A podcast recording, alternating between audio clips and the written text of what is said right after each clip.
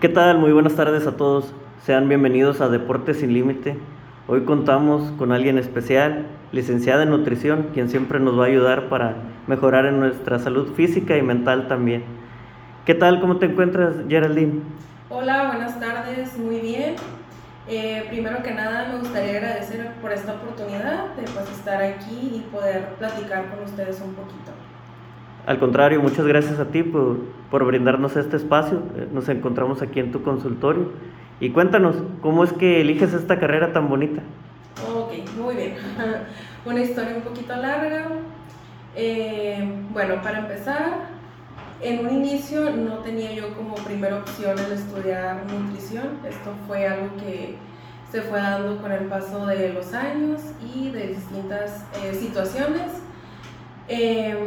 Yo como primera opción para estudiar una carrera universitaria tenía la licenciatura de enfermería, ya que siempre me ha gustado mucho como que el área médica, pero no, no estaba como que decidida hacia qué área enfocarme, entonces sí tenía planeado estudiar enfermería por circunstancias de la vida, del destino, no pude estudiar enfermería, eh, me quedé solo como auxiliar de enfermería y en ese año, eh, debido a promociones que escuchaba en radio, televisión y también experiencia de algunos amigos, fue como decidí estudiar nutrición. Al inicio no era una carrera que me emocionara como el estudiarla, porque yo tenía la errónea idea que la mayoría tenemos, de pues para qué voy a estudiar nutrición si pues, es algo aburrido, es nada más hacer que las personas bajen de peso, entonces como que mi panorama en ese tiempo no estaba tan amplio y yo estaba cerrada como que a la creencia que la mayoría de las personas, pues como te digo, erróneamente tienen. Entonces eh, inicié la carrera, como te digo, al principio no me gustaba, la verdad, siendo muy sincera, no, no era algo que me gustara. Pero sin embargo, al paso del tiempo, que te diré como en un mes, dos meses más o menos, fue cuando entendí realmente lo que era nutrición y fue ahí donde empecé a tomarle la debida importancia, me empezó a gustar muchísimo y a partir de ahí pues fui conociendo otras áreas de la nutrición, me di cuenta de que la nutrición no es aburrida, no es para nada aburrida, no es algo fácil y que tampoco es algo que se base solo en hacer que la persona baje de peso, es algo más allá de yo sé que la mayoría de las personas sí se basan en eso porque pues es un poquito, es lo más común, el hacer que las personas bajen de peso, pero también existe la nutrición, eh, en este caso nutrición clínica, donde tratamos patologías. Sabemos que existen muchas enfermedades que pueden ser prevenibles si llevamos una buena alimentación y muchas otras eh, de las que si ya tienes la enfermedad y acudes a tu nutriólogo y empiezas a cambiar tu alimentación, puede ayudarte en gran medida a que esa enfermedad cambie su rumbo y que no llegues a esta, esta etapa degenerativa de la enfermedad, sino que digamos que es como compensar ese error que no lo pudimos hacer previniéndola, pues en este caso lo utilizamos como tratamiento. Ok, suena muy interesante. ¿Cómo podrías definir para ti la nutrición después de, de esto que nos platicas?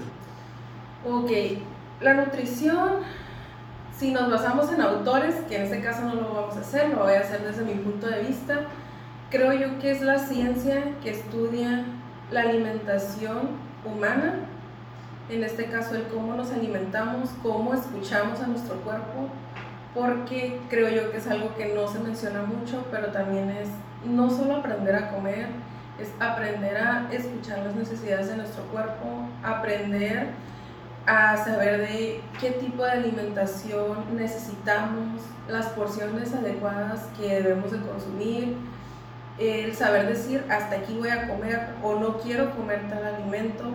Entonces, a grandes rasgos, creo que yo definiría nutrición como la ciencia que estudia y que enseña a las personas a cómo alimentarse y cómo escuchar su cuerpo desde esa perspectiva de, de alimento saludable, de porciones adecuadas, de aceptar nuestro cuerpo y también de la parte de fomentar hábitos saludables desde la niñez, porque como te digo, eh, tenemos muy en mente que la nutrición es solo bajar o subir de peso, pero la nutrición va más allá de, es involucrar nuestras creencias, costumbres, nuestra cultura y obviamente la parte psicológica que va muy de la mano psicología con nutrición. Excelente. ¿Nos podrías contar alguna anécdota que recuerdes o que te gustaría transmitirla? De, de, sí, de tus primeras consultas. Algo que hayas dicho, chin, le, este, le moví un número de más y me equivoqué. ok. Bueno, eh, una anécdota de nutrición, yo creo que serían mis primeros menús en la universidad. Recuerdo que nos habían dejado de tarea de, ah, ¿saben qué? Les doy un caso clínico y en base a ese caso clínico tienes que hacerle una dieta, ¿no? Eh, en este caso no era una persona que tuviera tantas patologías, lo único que tenía era obesidad. Y creo que también eh, triglicéridos elevados, pero eran lo único que tenían. Entonces, pues era el primer menú de todos nosotros. Sí sabíamos un poquito, porque obviamente pues habíamos llevado clases y todo eso, pero era como que nuestra primera práctica, ¿no? Y recuerdo que hice mi menú, según yo me quedó muy bonito pero recuerdo que no había calculado esta parte de las grasas, entonces fue como que terminé el menú, lo envié y ya luego platicando con una compañera, ella me preguntó de, oye, pues, ¿cómo hiciste tu menú? ¿Qué le pusiste? Ya le platiqué, no, pues que le puse tal comida, tal desayuno. Y ella así como de, ah, ok. Y me dice, no, batallaste para cuadrar la parte de las grasas. Y yo así como de, ¿cómo? Y me dice, sí, o sea, también tuviste que haberle agregado grasas porque pues obviamente necesita algún tipo de grasa para cocinar. Simplemente a lo mejor no pusiste aguacate, pero bueno, con que iba a cocinar. Entonces sí fue como que me quedé, ok. O sea, no, no había agregado nada de aceites, nada de grasas. Entonces sí fue como que algo que, que me dio pena porque dije yo, pues sí es cierto. O sea, si yo le hubiera dado ese menú a una persona real, a lo mejor la persona si no sabe no me hubiera dicho nada y lo hubiera seguido y ella solo hubiera puesto la parte del aceite y eso. Pero pues sí es una parte importante que yo la dejé como que ahí al aire. Eh, también la parte de las bebidas. Recuerdo que solía poner como bebidas que a mí me gustaran. Por ejemplo, no sé, a lo mejor jugo de naranja, jugo de sandía o algo así porque a mí se me hacía fácil, era como que, ah, pues para cuadrar más fácil, pues pongo una comida que a mí me guste. Pero si dejaba de lado esta parte de, ok, es que ahorita lo estás haciendo porque es un caso clínico, mm, eh, ¿cómo podría decirse? Falso, pues, que, que es un paciente que nada más nos pusieron un paciente ficticio, no existe pero cuando se llega al punto de que tú le vas a hacer una dieta a un paciente, no vas a poner las cosas que a ti te gustan solo porque es más fácil cuadrarlas, sino ya te tienes que adecuar a las necesidades y los gustos del paciente. Entonces yo creo que esas fueron las cosas más raras y medio chistosas que me pasaron, porque te digo, era mi primer menú, entonces sí era lo más clásico, eh, siempre ponía lo que era pechuga con arroz, era como que mi comida base porque era igual, como te digo, lo más fácil de cuadrar y era, pues a mí me gusta, pues entonces lo voy a poner. ¿Qué te digo? En cuanto a la marcha, pues vas aprendiendo, en la universidad tuvimos muchas prácticas, pero esa primera práctica sí fue un poco rara, la combinación ahí de, de comidas y eso. Muy bien. Em, dentro de tu carrera, ¿has pensado en algún momento en tirar la toalla? Que digas, oye, este, se vienen tiempos grises, se vienen tiempos complicados y tengo que ya uh, dejar esto. O, quizá no, no, lo has pasado, ¿no? Pero ¿cómo trabajas también tu, tu, capacidad mental, tu fuerza? Porque, como bien dices, lleva, van de la mano la psicología y nutrición. ¿Cómo enfrentas también estos retos ante un paciente? Ok, sí lo he pensado, eh, no lo he pensado por el aspecto de algún caso de un paciente, eh, de lo contrario, ¿no? Sí ha habido casos de pacientes que a mí psicológicamente sí me han afectado, ahorita ya no tanto, obviamente sí tengo esta parte de la empatía, pero también pues cuido mi salud mental, pero en un inicio sí, yo recuerdo que el que llegara un paciente me contara toda esta parte de su historia, porque sabemos que somos nutriólogos, pero también somos psicólogos, somos el amigo, somos la vecinita, entonces muchas veces llega el paciente con tantas cosas que sí, viene a consulta, pero también viene a que alguien lo escuche, viene a desahogarse, entonces sí hubo ocasiones donde llegaba el paciente y pues tenías varios problemas de salud donde a lo mejor yo con mi parte como nutrióloga sí podía contribuir, pero no del todo, ¿sabes? Porque también está la otra parte médica.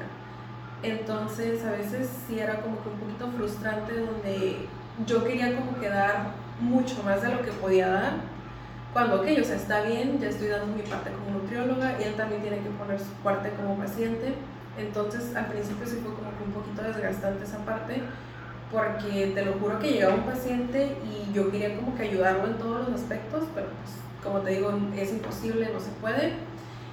Y al contrario, eso, eh, como te digo, al principio sí me afectó un poco, nada fuera de lo normal. Y al contrario, también me sirvió como motivación para yo seguir haciendo las cosas y seguir haciéndolas bien para ayudar a otras personas. Y respondiendo también lo que me preguntabas, sí he pensado en dejar nutrición no porque no me guste, sino porque sí es un poquito complicado eh, en distintos aspectos, a veces la parte económica, eh, a veces simplemente son rachas, pienso yo, que nos dan donde te quedas pensando, realmente estoy haciendo las cosas bien, realmente estoy yendo por ese camino que yo en un inicio me planteé, pero simplemente son momentos malos, son como decimos, como momentos de crisis, de bajones, pero todos esos momentos siento yo que es lo que me ha ayudado a estar aquí, porque el decir y estar abajo y decir, sabes que no puedo, ya no quiero, ya hasta aquí lo que se hizo, se hizo lo que se pudo y ni modo, es simplemente una ayuda como para impulsarte y seguir adelante y darte cuenta de que no, o sea, si ya estuviste batallando, pues bueno, ni modo, o sea, nos levantamos, seguimos. ¿Por qué? Porque así en un futuro la recompensa siento yo que es cada vez más grata y la disfrutas más. Pienso que en cambio cuando tienes algo fácil, es muy fácil que lo dejes porque no le tomas como que ese cariño, esa dedicación. En cambio, cuando eres una persona empática, que se preocupa por el bienestar de los demás, que está buscando cómo ayudarlos, pero también está buscando el crecimiento profesional.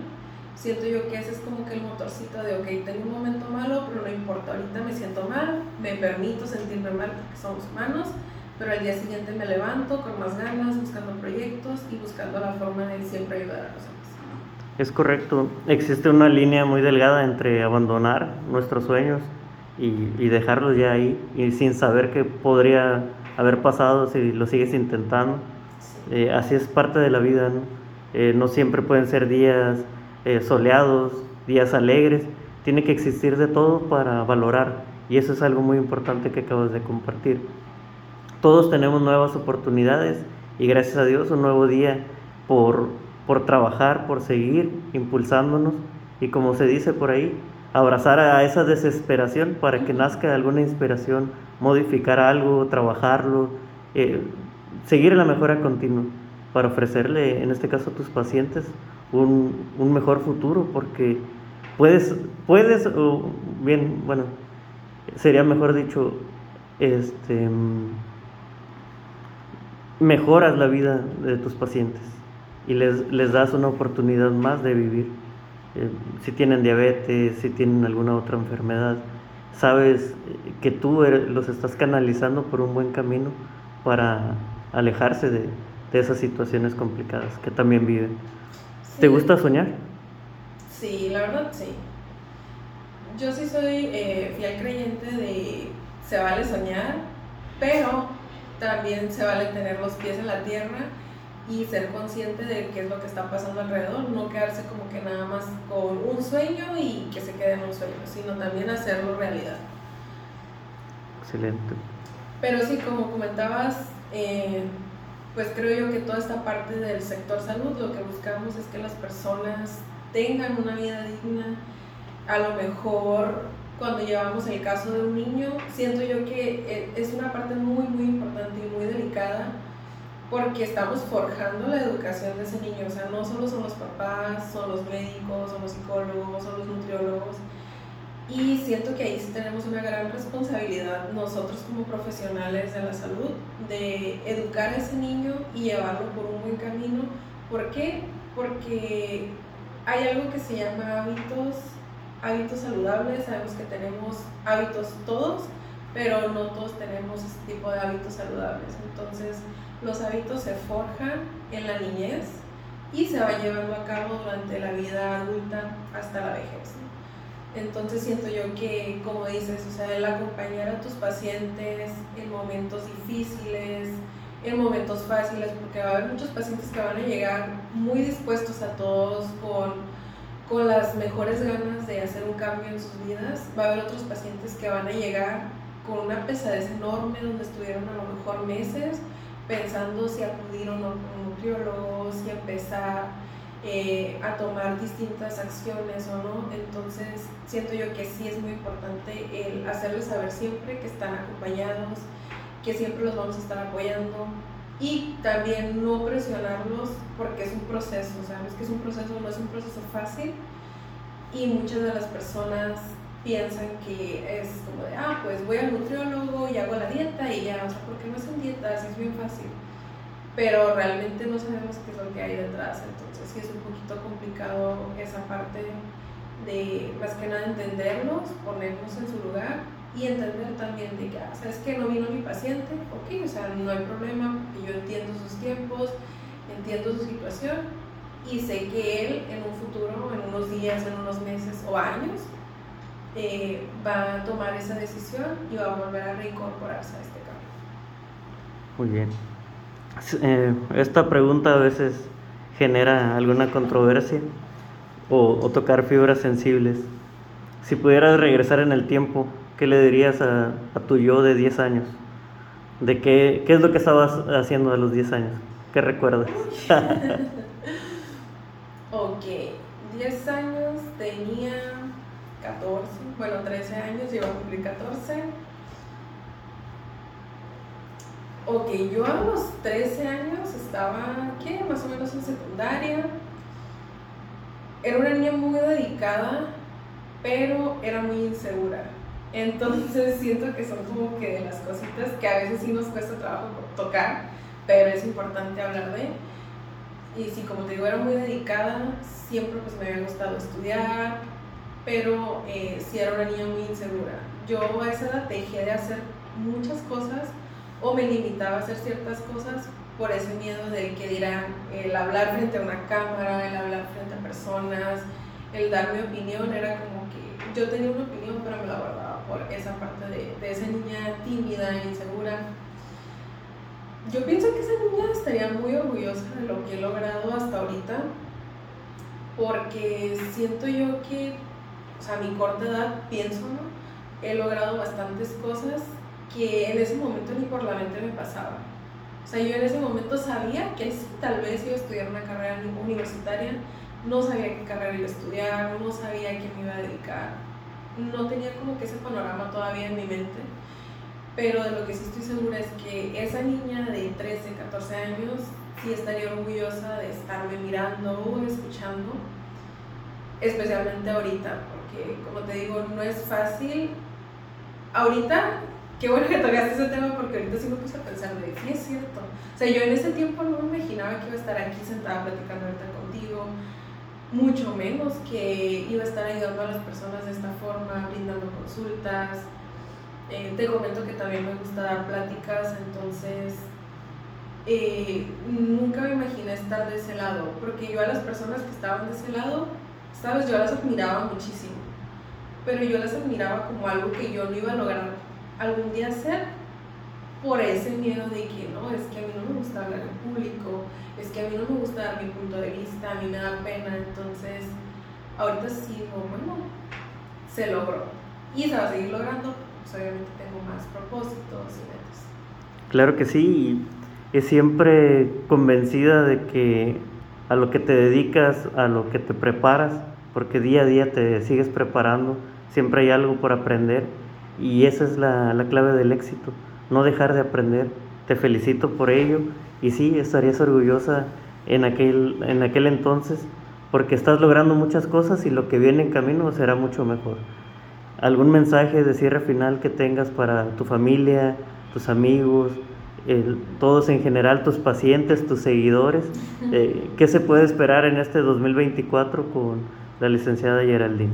Ok, bueno, primero sí me gustaría agradecer, eh, pues más que nada a mi familia, a mi novio, a mis amigos, porque creo yo que detrás de todo profesional tiene una vida, es una persona, entonces siento yo que ellos son parte fundamental de que esto se esté haciendo realidad, eh, de tener como que estas metas tan claras.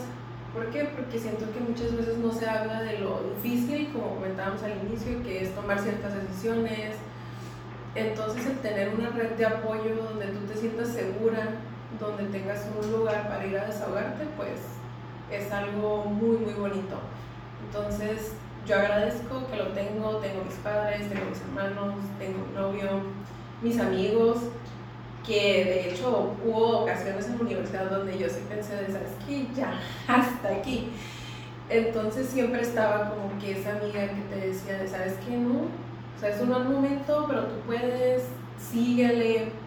Eh, en los últimos meses, años, mis papás, mis hermanos, mi novio se han estado de no, no, o sea, tú puedes, tú puedes abrir ese consultorio con tus metas, es un mal momento, pero continúa. Entonces siento que si yo no hubiera tenido tal vez esa red de apoyo, sí hubiera sido un poquito más difícil el continuar, como te digo, todos tenemos momentos eh, malos o no tan buenos. Y otra de las cuestiones, pues para este 2024 se vienen muchas cosas, tengo varios proyectos en mente, espero cumplirlos. Eh, igual agradezco a todos los que han sido mis pacientes, que ahorita lo siguen siendo, que lo fueron, y a pacientes futuros. También invito a los pacientes que estaban conmigo, que tal vez por algún motivo personal eh, dejaron de asistir a sus consultas, dejaron un poquito eh, ese camino, los invito a que regresen. Yo la verdad pienso que como nutriólogos nunca debemos de juzgar. Yo personalmente nunca pregunto el por qué no hiciste tu dieta o por qué ya no viniste o algo. Para mí siempre serán bienvenidos, aquí siempre tendrán ese apoyo que ellos necesitan y pues nada, invitarlos a que este año cumplan todos sus propósitos, estamos en enero, ya casi finaliza enero y sabemos que cuando inicia enero todos nos prometemos miles de cosas, pero son pocos los que llegan a cumplirlos. Entonces, si en alguno de sus propósitos está el cambiar hábitos alimenticios, el hacer más ejercicio, el acudir a terapia, el preocuparse no tanto por su aspecto físico, sino también por esta parte de esta parte interna de la salud, de prevenir enfermedades, sí los invito a que acudan con su nutriólogo, a que vayan con su psicólogo y no lo dejen para después. Creo que el no dejarnos para después es algo que deberíamos de normalizar porque pienso yo que la mayoría de las personas siempre nos ponemos a nosotros como segunda o, tercera opción. Es como que, ah, si puedo, lo hago. Si puedo, voy a poner mi cita. Si tengo tiempo, entonces creo yo que sí es priorizarlo porque es nuestra salud. Y pues nada, yo creo que sería todo. También agradecerte por esta invitación. Pues, nada. Pues muchas gracias a ti por conocerte y esta es la primera de, de muchas eh, veces que vas, vas a estar en este canal si fuera de tu agrado y sin comprometerte, ojalá que pronto puedas brindarnos un seminario, algunas pláticas para todos que, que nos quitemos esos miedos, porque la mayoría tenemos miedo de poder visitar a alguien profesional cuando realmente lo necesitamos. Muchas gracias. Para mí sería un gusto, de hecho, como te digo, eh, me gusta mucho esta parte de dar pláticas, conferencias. He tenido la oportunidad de estar en distintos lugares. El último de ellos creo que fue por parte de ICE Salud, donde estuvimos impartiendo eh, un taller que era dirigido en este caso a personal médico, pero también lo he hecho con alumnos, con población en general, y pues sí, te digo, me gusta mucho esta parte, entonces por mí encantada de llegar un día y traer un tema ya preparado pues brindar la información. Perfecto, entonces eh, pronto nos volveremos a, a, mirar y para compartirles a todos nuestros seguidores. Muchas gracias, que pases buena tarde.